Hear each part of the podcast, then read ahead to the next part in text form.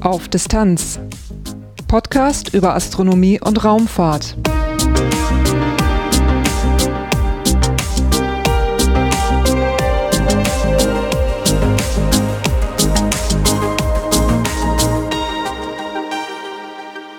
Hallo und willkommen bei Auf Distanz, einem Podcast über Astronomie und Raumfahrt.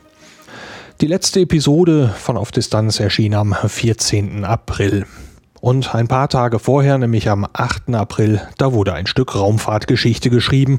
SpaceX, das private Raumfahrtunternehmen, hat es geschafft, eine erste Stufe einer Rakete auf einer schwimmenden Plattform zu landen. Das wollte ich nicht nur mit einer Kurzmeldung abtun, sondern wollte ein Titelthema draus machen. Das ist dann heute, ich habe es für die letzte Ausgabe nicht mehr geschafft. Heute geht es also um SpaceX und das, was dieses Unternehmen so alles veranstaltet. Danach gibt es einen ganzen Schwung von Kurzmeldungen. Da hat sich seit der letzten Ausgabe einiges angesammelt. Ich weise auf ein paar astronomische Ereignisse hin, so zum Beispiel auch den Merkur-Transit vom 9. Mai. Und ganz am Schluss gibt es wie immer noch ein paar Dinge in eigener Sache. Durch die Sendung führt sie Lars Naber. Titelthema wie eingangs schon erwähnt, geht es heute um SpaceX. SpaceX hat ein Stück Raumfahrtgeschichte geschrieben. Wenn man es genau nimmt, sind es noch ein paar Stücke mehr, aber dazu gleich. Am 8. April hat SpaceX die erste Stufe einer Rakete auf einer schwimmenden Plattform gelandet und diese Stufe blieb intakt. Der Gründer von SpaceX ist Elon Musk. Der ist durch einige Internetplattformen zu Geld gekommen und engagiert sich nun in ganz unterschiedliche Projekte. Meistens haben sie irgendwas mit Hightech zu tun. So möchte er ein Transportsystem in einer Vakuumröhre etablieren. Er engagiert sich in Elektroautos und eben auch in der Raumfahrt.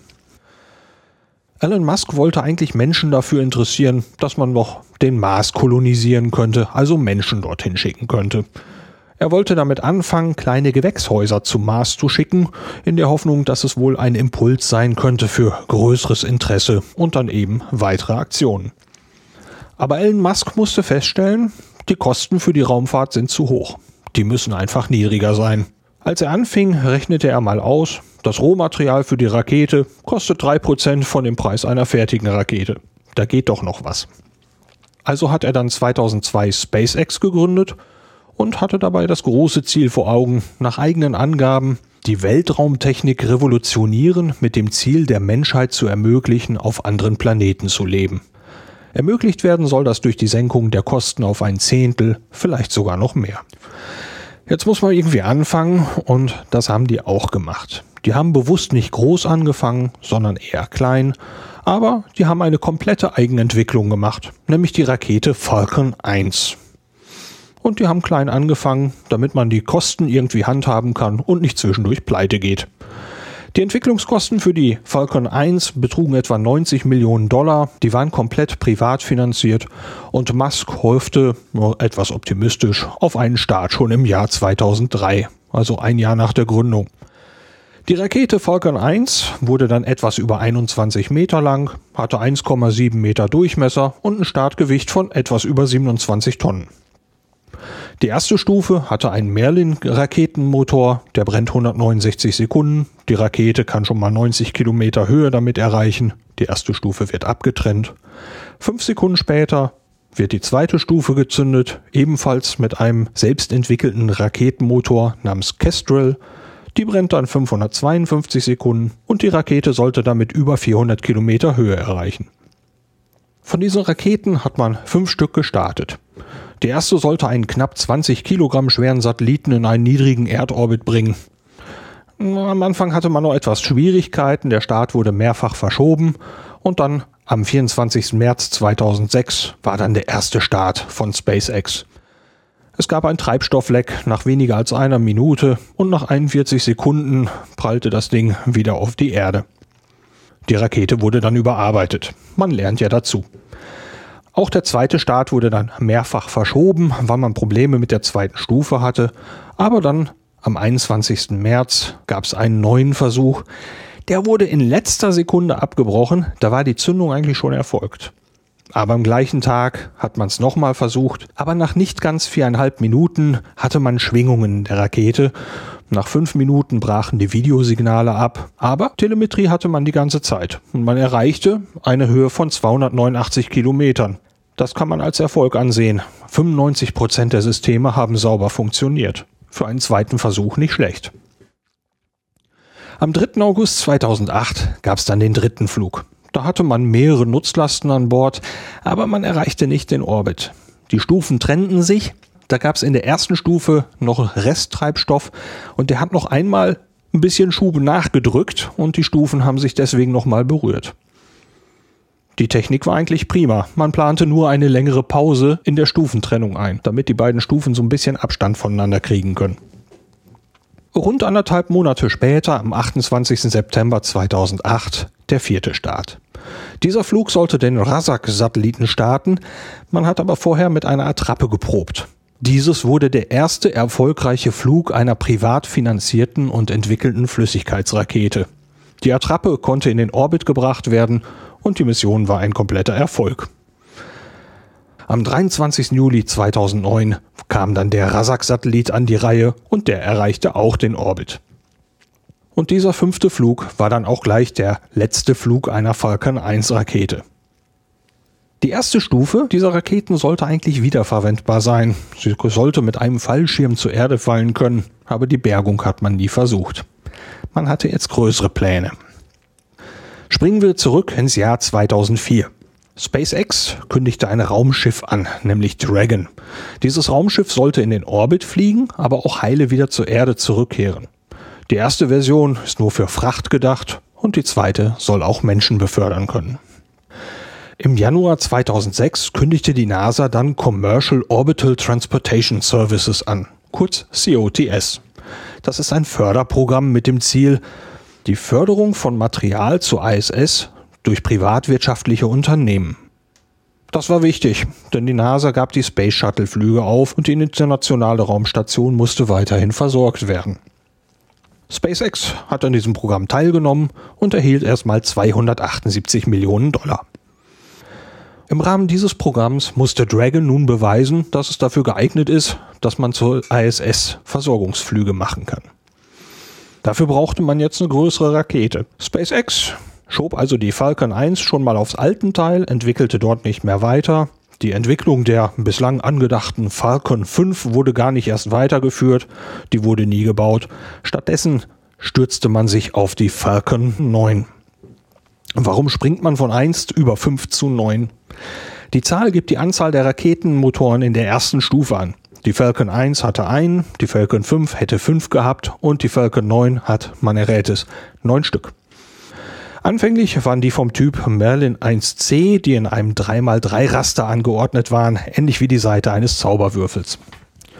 Und der erste Flug einer Falcon 9, der fand am 4. Juni 2010 statt. Da war die Attrappe eines Dragon-Raumschiffs mit an Bord. Der Start wurde mehr als zehnmal verschoben, wegen ganz unterschiedlicher Gründe. Man brauchte einen Zeitpunkt, wo keine anderen Starts stattfanden, Freigaben mussten erfolgen und immer wieder wurde neu getestet.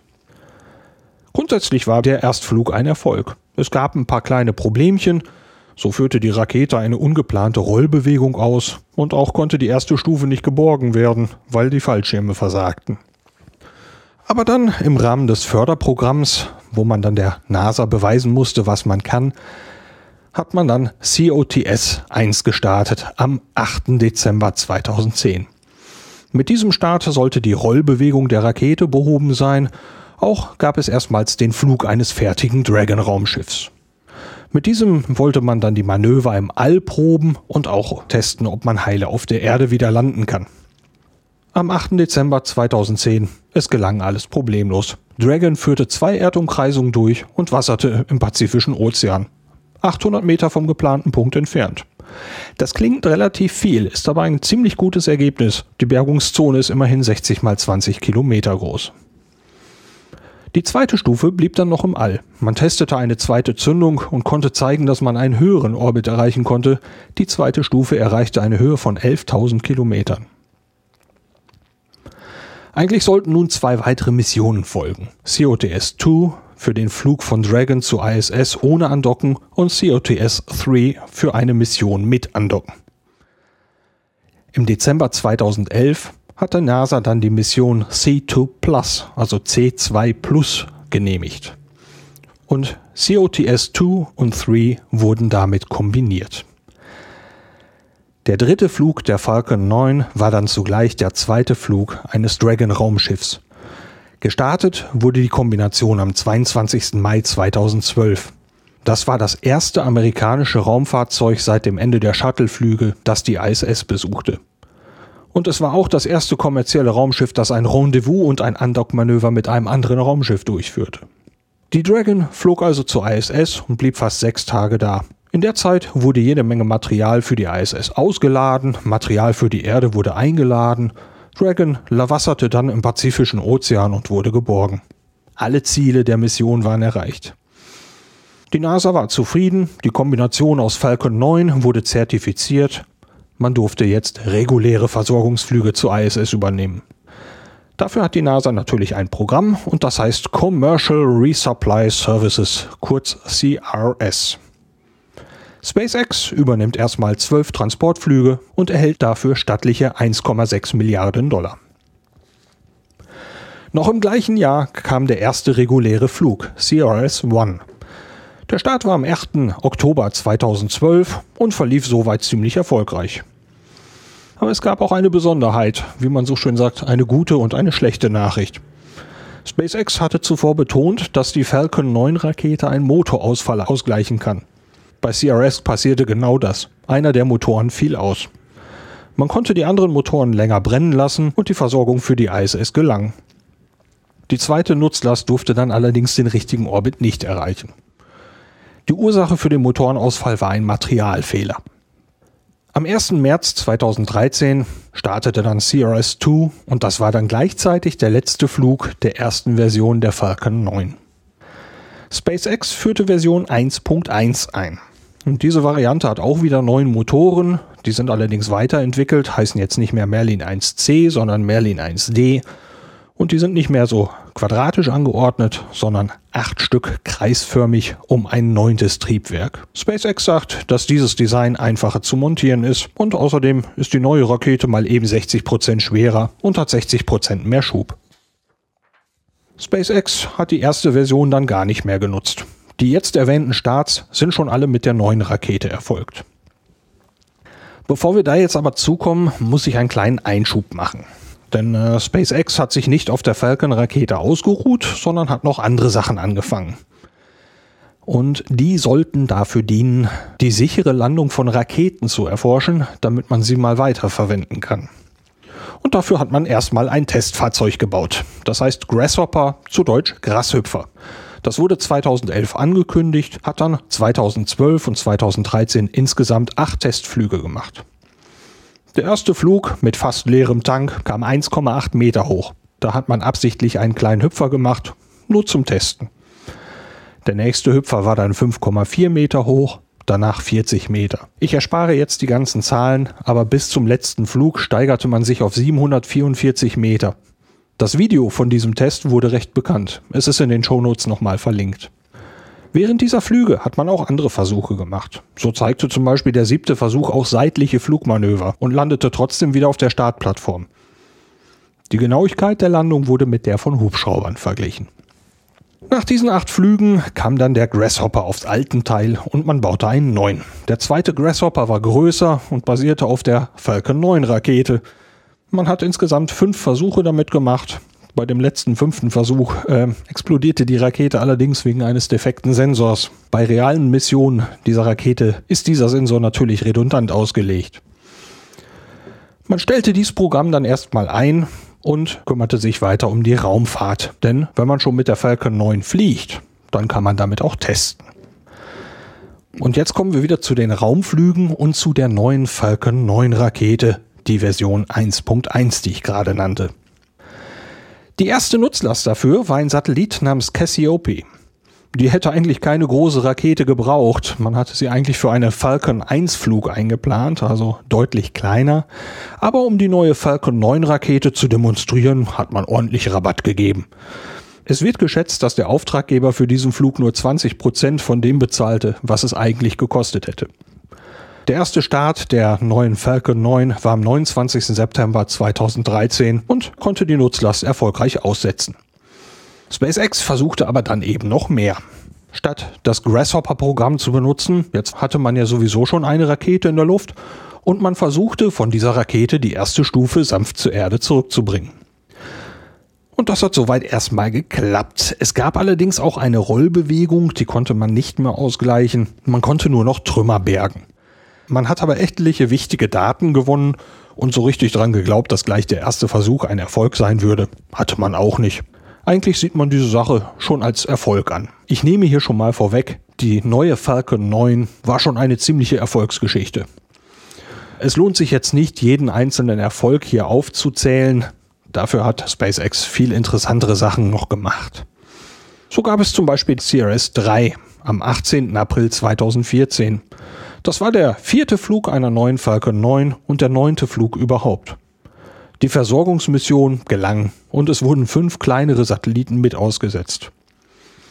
Und mit dieser Rakete hat man dann eine Wasserung versucht. Die Rakete ging senkrecht auf das Wasser runter, bremste dabei ab und die Stufe blieb dabei vollkommen intakt. Man hat Telemetrie empfangen bis acht Sekunden nach der Wasserung, bis die Stufe horizontal im Wasser lag. Dann äh, hat raue See sie allerdings zerstört, aber die Annäherung an das Wasser, die Bremsung, die hat geklappt. Rund drei Monate später, am 14. Juli 2014, beim zehnten Flug. Sechs Satelliten hat man erfolgreich ausgesetzt und die Wasserung gelang genau wie geplant. Bislang waren die Wasserungen mehrere hundert Kilometer von Florida entfernt, nun war man deutlich näher an der Küste. Ein weiterer Schritt zur Landung auf einem festen Boden oder auf einem Schiff. Das ist ein Stichwort. Um auf einem Schiff zu landen, muss man eins haben. Und darüber hat sich SpaceX dann vorher schon einige Gedanken gemacht und hat sich 2014 das erste davon bauen lassen. Das ist der Umbau eines Frachtschiffes. Das hat eine Landeplattform von ungefähr 90 mal 50 Meter Größe. Daran wurden vier große Propellergondeln zur genauen Steuerung angebracht und man hat dafür gesorgt, dass dieses Schiff 15.000 Kubikmeter Wasser aufnehmen kann, also 15 Millionen Liter. Damit kann das Schiff stabilisiert werden, denn schließlich möchte man eine Rakete darauf landen. Damit das dann alles klappt, kann das Schiff auch automatisch steuern und es soll sogar im Sturm seine Position auf drei Meter genau halten können. Der erste Versuch dieser Konstellation war am 10. Januar 2015 beim 14. Flug einer Falcon 9. Das war die Versorgungsmission CRS-5 zur ISS. Das klappte erstmal. Bei der Landung auf dem Schiff gab es allerdings ein Hydraulikproblem und das hat nicht gut geklappt. Dann Flug 17, das war Ende Juni 2015, Versorgungsflug CRS-6 zur ISS. Auch da die eigentliche Mission wieder ein Erfolg. Und die Rakete, die setzte sogar auf dem Schiff auf. Allerdings gab es einen Defekt. Die Rakete war etwas zu schnell, kippte um und zerbrach. Dann der Flug 20 am 22. Dezember 2015. Der erste Flug einer neuen Version der Rakete die Falcon 9 FT. Rund 30 Prozent mehr Leistung bietet die und die hat gleich bei ihrem ersten Flug elf Orbcom-Satelliten in den Orbit gebracht. Aber womit dann wieder einmal Raumfahrtgeschichte geschrieben wurde, die Rakete landete intakt und nach Plan in Cape Canaveral. Ein großer Schritt, der sich so anhörte.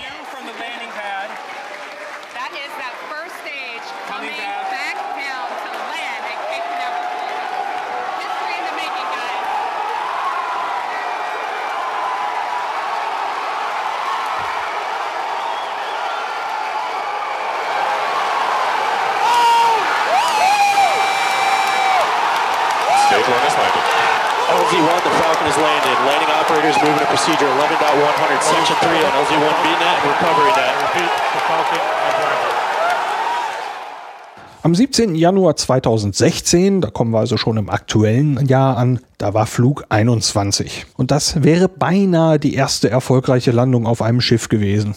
Nur ein Bein vom Landegestell hat versagt. Die Rakete ist sanft gelandet, ist aber dann leider umgekippt und explodiert. Flug 22 war dann am 4. März 2016. Dann hat man versucht, die neue Falcon 9 FT das erste Mal auf einem Schiff zu landen. Man glaubte allerdings selber nicht an einen Erfolg. Dafür hatte man eine zu große Startmasse dabei und vermutete, dass der Treibstoff nicht reicht. Man hat es aber trotzdem versucht und hat wichtige Daten gesammelt. Die Landung selbst war dann wie erwartet hart und kein Erfolg. 8. April 2016. Eine Falcon 9 FT bringt 1500 Kilogramm Material und ein aufblasbares Modul zur ISS. Die Mission zur ISS war ein Erfolg und diese Rakete landete sanft und wie geplant neun Minuten nach dem Start auf dem Drohnenschiff. SpaceX schrieb ein weiteres Mal Raumfahrtgeschichte. So you're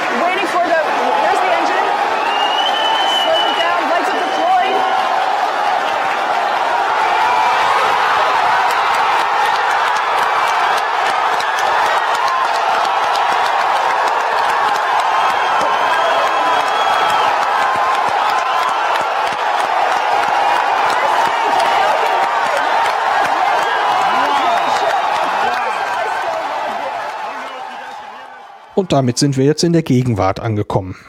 SpaceX plant dieses Jahr, also 2016, noch eine ganze Reihe weiterer Starts und auch für die nächsten Jahre sind eine ganze Menge Starts angesetzt. Und dafür wird jetzt komplett auf die neuere Falcon 9 FT umgestellt. Für November 2016 schon ist der Start einer noch neueren Rakete angesetzt, nämlich die Falcon Heavy, kurz FH. Sie besteht aus einer Falcon 9. Und daran sind nochmal zwei erste Stufen von Falcon 9 angebracht. Und diese Rakete soll stärker sein als alle anderen, die es derzeit gibt. Nur eine Rakete in der Geschichte war stärker, nämlich die Saturn V aus dem Apollo-Mondprogramm der NASA. Und die wird nicht mehr gebaut. Also soll Falcon Heavy die stärkste aktuelle Rakete sein. Sie soll die Möglichkeit eröffnen, Menschen zum Mond und zum Mars zu bringen. Als SpaceX gegründet wurde, hatte Elon Musk den Mars im Sinn. Dieses Ziel rückt näher. Kurzmeldungen. Die letzte Sendung von Auf Distanz liegt schon ein bisschen zurück, also haben sich auch ein paar Kurzmeldungen angesammelt. Los geht's mit der Testrakete C für, von der hatte ich letztes Mal berichtet, dass man sie starten wolle, aber dass der Start verschoben werden musste. Am 16. April hat man den Start dann hinbekommen. Diese Testrakete mit einem neuartigen Treibstoff aus Paraffin und flüssigem Sauerstoff hat eine Höhe von 1500 Metern erreicht. Und weitere Informationen dazu gibt es wahrscheinlich in einer der nächsten Episoden dieses Podcasts. Gerade im Titelthema hatte ich erwähnt, dass eine der SpaceX-Missionen ein aufblasbares Modul zur ISS gebracht. Das war am 16. April diesen Jahres und das Modul ist das Bigelow Expandable Activity Module, kurz BEAM. Neu daran ist, dass es an der ISS aufgeblasen wird. Also es wird komprimiert, gestartet, es nimmt dann 3,6 Kubikmeter Raum ein und wenn es an der ISS dann aufgeblasen wird, dann hat es ein Volumen von 16 Kubikmetern. Das Gewicht beträgt rund 1,4 Tonnen und das Aufblasen soll in der zweiten Maihälfte stattfinden. Das Modul wird dann zwei Jahre lang getestet. Man möchte zum Beispiel wissen, ob es vor kosmischer Strahlung schützt, ob es seine Form behält und vieles mehr. Die Raumsonde Cassini bewegt sich nun seit zwölf Jahren im Saturnsystem und hat nicht nur die Planeten und Monde untersucht, sondern auch Millionen eisiger Staubpartikel im Raum und von diesen Partikeln waren 36 Stück anders als die anderen.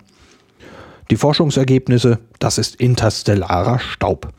Schon in den 1990er Jahren hat die Ulysses-Sonde solchen Staub gemessen, später dann auch die Raumsonde Galileo. Interstellarer Staub kommt in unser Sonnensystem, weil wir uns durch eine beinahe leere Blase aus Staub und Gas bewegen und da bewegen wir uns eben auch durch solche Partikel durch und die haben eine stattliche Geschwindigkeit, nämlich rund 72.000 Stundenkilometer. Nach mehreren Startverschiebungen wurde am 25. April der Satellit Sentinel-1B vom Raumfahrtzentrum in Kourou gestartet. Sentinel-1B ist ein Radarsatellit und soll mit seinem Zwilling Sentinel-1A Landmassen und Ozeane überwachen. Außerdem soll er Umweltveränderungen messen. Am 28. April wurde dann bereits das erste Bild gewonnen. Eine Erfolgsmeldung gibt es auch von dem Satelliten Microscope. Der wurde zusammen mit Sentinel ins All geschickt. Man möchte mit diesem Satelliten das Äquivalenzprinzip überprüfen. Und das besagt zum Beispiel, dass auf der Erde im Vakuum alle Körper gleich schnell fallen. Und dieses Prinzip möchte man nun mal richtig genau überprüfen. Am 2. Mai 2016 wurde das Messinstrument an Bord von Microscope das erste Mal eingeschaltet und die Testmassen freigesetzt und damit hat die wissenschaftliche Mission begonnen. Auch zu dieser Mission gibt es in einer der nächsten Folgen dieses Podcasts mehr. Gute Nachrichten gibt es vom Weltraumteleskop Kepler. Das sucht nämlich wieder nach Exoplaneten. In der letzten Folge habe ich ja berichtet, dass das Teleskop in den Notfallmodus geschaltet hat und dass man es da wieder rausholen konnte. Seit dem 22. April sucht die NASA nun mit dem Teleskop wieder nach Exoplaneten, also nach Planeten außerhalb unseres Sonnensystems. Warum das Teleskop in den Notfallmodus geschaltet hatte, wird noch untersucht. Hm, die Daten lassen ein einmaliges Ereignis vermuten, wodurch das System von Fehlalarmen überschwemmt wurde. Wie auch bei irdischen Computern scheint ein Neustart das Problem behoben zu haben. Auch von der ExoMars-Mission gibt es Neuigkeiten. Der Trace Gas Orbiter, der am 14. März 2016 gestartet wurde, hat ein neues Betriebssystem bekommen. Damit möchte man Probleme beheben, die vor dem Start zwar schon bekannt waren, aber hätte man die da noch vorher beheben wollen, hätte man den Start verschieben müssen. Das wollte man nicht in Kauf nehmen und so hat der Orbiter sein neues Betriebssystem nun mal bekommen, als er 12 Millionen Kilometer entfernt war. Nicht ganz so tolle Nachrichten gibt's vom zweiten Teil der ExoMars-Mission. Die sollte eigentlich 2018 starten, wurde aber jetzt verschoben. Man möchte jetzt die nächste Startgelegenheit im Jahr 2020 nutzen. Grund dafür sind Verzögerungen bei den Industriearbeiten in Europa und in Russland sowie bei der Auslieferung der wissenschaftlichen Nutzlast. Am 4. Mai 2016 wurden über 4000 Bilder vom Osiris-Kamerasystem der Rosetta-Sonde im Internet freigegeben. Das Bildmaterial umfasst den Zeitraum vom 16. September bis zum 19. Dezember 2014. Und da drin ist auch der 12. November enthalten, nämlich der Tag, an dem der Länder Philae auf dem Kometen 67P Churyumov-Gerasimenko aufsetzte. Wenn man genau guckt, kann man Phileas Weg über den Kometen während der Landung auf diesem Bildmaterial auch sehen. Im Jahr 2005 wurde am Mount Palomar Observatorium ein Zwergplanet entdeckt. Der wurde später Make Make getauft. Dieses Objekt befindet sich in unserem Sonnensystem durchschnittlich etwa 45 Mal weiter von der Sonne entfernt als die Erde. Am 26. April wurde nun bekannt gegeben, dass mit dem Hubble Weltraumteleskop ein Mond gefunden wurde, der um diesen Zwergplanet kreist. Die Aufnahme dazu hat man bereits im April 2015 gemacht. Man hat dabei die gleichen Techniken genutzt, die man auch für die Entdeckung von Plutos Monden eingesetzt hatte. Im Jahr 2014 wurde mit dem Pan-STARRS 1 Teleskop ein Objekt entdeckt. Und da hatte man zunächst ein Kometen vermutet. Dieses Objekt trägt die Bezeichnung C 2014 S3. Die Umlaufzeit um die Sonne wurde auf 860 Jahre bestimmt und das passt ganz gut zu einem Kometen aus der Ortschen Wolke. Jetzt hat man aber schnell gemerkt, dass dieses Objekt irgendwie anders war. Normalerweise haben Kometen mit einer solch langen Umlaufzeit einen Schweif und der fehlte hier. Und nach der Katzenrasse, die keinen Schwanz hat, wurde dieses Objekt dann Manx-Komet getauft. Man konnte dann das Spektrum des Objekts untersuchen und kam zu einem Ergebnis. Es ist ein S-Typ-Asteroid. Diese Objekte reflektieren recht viel Licht und bestehen hauptsächlich aus Eisen- und Magnesium-Silikaten. Jetzt würde man so ein Objekt aber eher im inneren Sonnensystem vermuten und nicht außen. Und die Wissenschaftler schlussfolgern daraus, dieses Objekt ist im inneren Sonnensystem entstanden, ist also auch genauso alt Dann hat es sich über lange Zeit irgendwie in die Ortsche Wolke verirrt und kehrt nun tiefgefroren wieder zurück. Ein Gesteinsobjekt aus dieser Gegend könnte interessant sein. Vielleicht kann man Modelle zur Entstehung des Sonnensystems überprüfen, wenn man weitere solche Objekte findet. Wie immer, Links und Informationen zu den Kurzmeldungen und Bilder gibt es in den Shownotes zur Sendung unter aufdistanz.de. Astronomische Ereignisse die astronomischen Ereignisse werden zusammengestellt von Heiko Ulbricht für die Zeitschrift Sternzeit. Ich verwende sie hier mit Erlaubnis und auf der Homepage der Zeitschrift kann man sie nachlesen. Ich habe sie in den Shownotes verlinkt. Am 9. Mai 2016 ist ein Merkur-Transit zu beobachten. Ganz wichtig, bevor ich zu den Daten komme, auf keinen Fall sollte man ohne Schutz die Sonne beobachten. Merkur ist für das bloße Auge sowieso zu klein und nicht zu sehen wenn man ein Teleskop einsetzt, sollte man unbedingt einen Objektiv-Sonnenfilter einsetzen oder das Sonnenbild projizieren. Also auf keinen Fall direkt auf die Sonne schauen und auf keinen Fall darf jemand durch ein Teleskop ohne Filter auf die Sonne gucken. Schwere Augenschäden bis hin zur Blindheit drohen da. Nach diesem Einstieg nun zum eigentlichen Ereignis. Die Zeiten, die jetzt kommen, sind berechnet für 51 Grad nördliche Breite und 10 Grad östlicher Länge. Und so beginnt dann um 12 Uhr, 12 Minuten und 12 Sekunden am 9. Mai das Ereignis mit dem ersten Kontakt.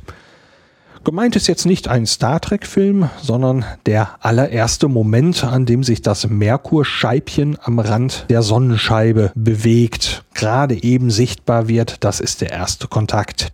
Etwas über drei Minuten später ist dann der zweite Kontakt. Jetzt ist das Merkurscheibchen komplett vor die Sonnenscheibe gerückt. Jetzt sieht man also einen winzig kleinen schwarzen Punkt vor der Sonnenscheibe.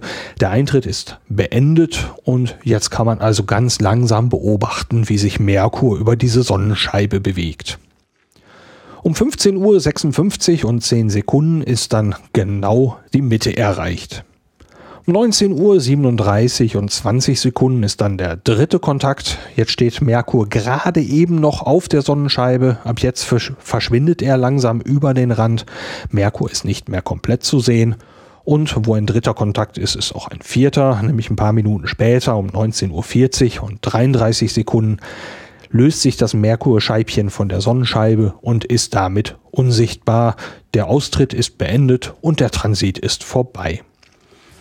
Eine genauere Beschreibung des Transits und auch eine Grafik, auf der man mal diesen Verlauf sehen kann mit der Erklärung dieser Kontakte, gibt's auf der Homepage der Zeitschrift Sternzeit. Ein Link gibt's in den Show Notes.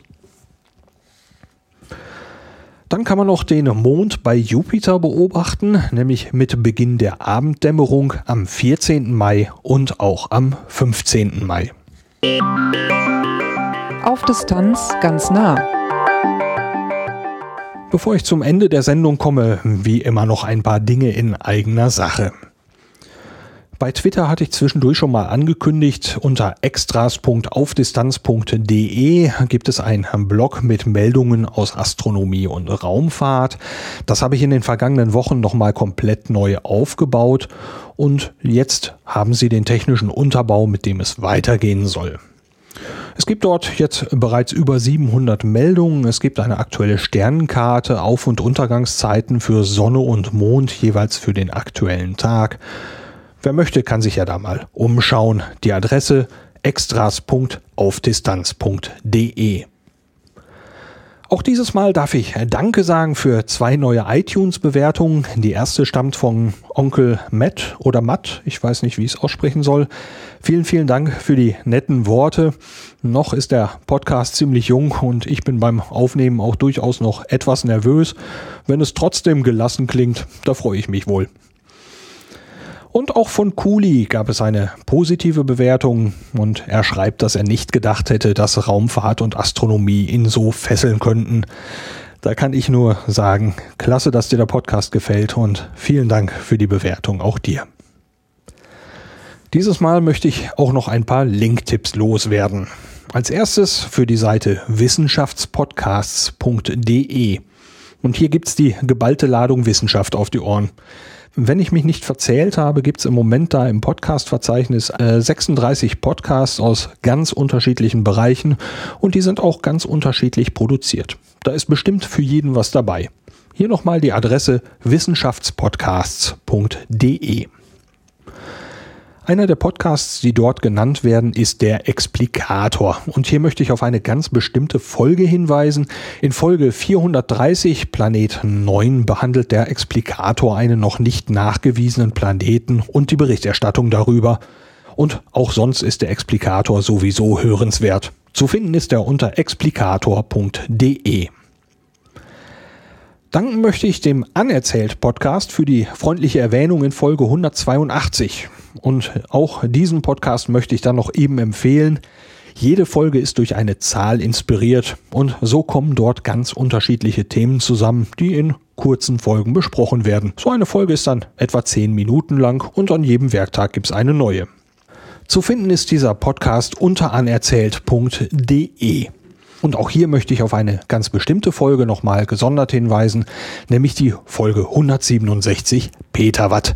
Da gibt es einige interessante Sachen über unsere Sonne. Diese Episode von Auf Distanz beschäftigte sich jetzt im Titelthema mit SpaceX. Und ich hatte es ja gesagt, gegründet wurde das Unternehmen von Elon Musk.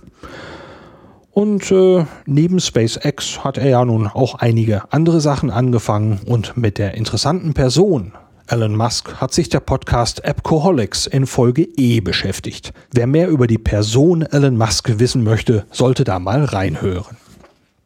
Und damit kommen wir zum Ende dieser Folge. Durch die Sendung führte sie Lars Naber.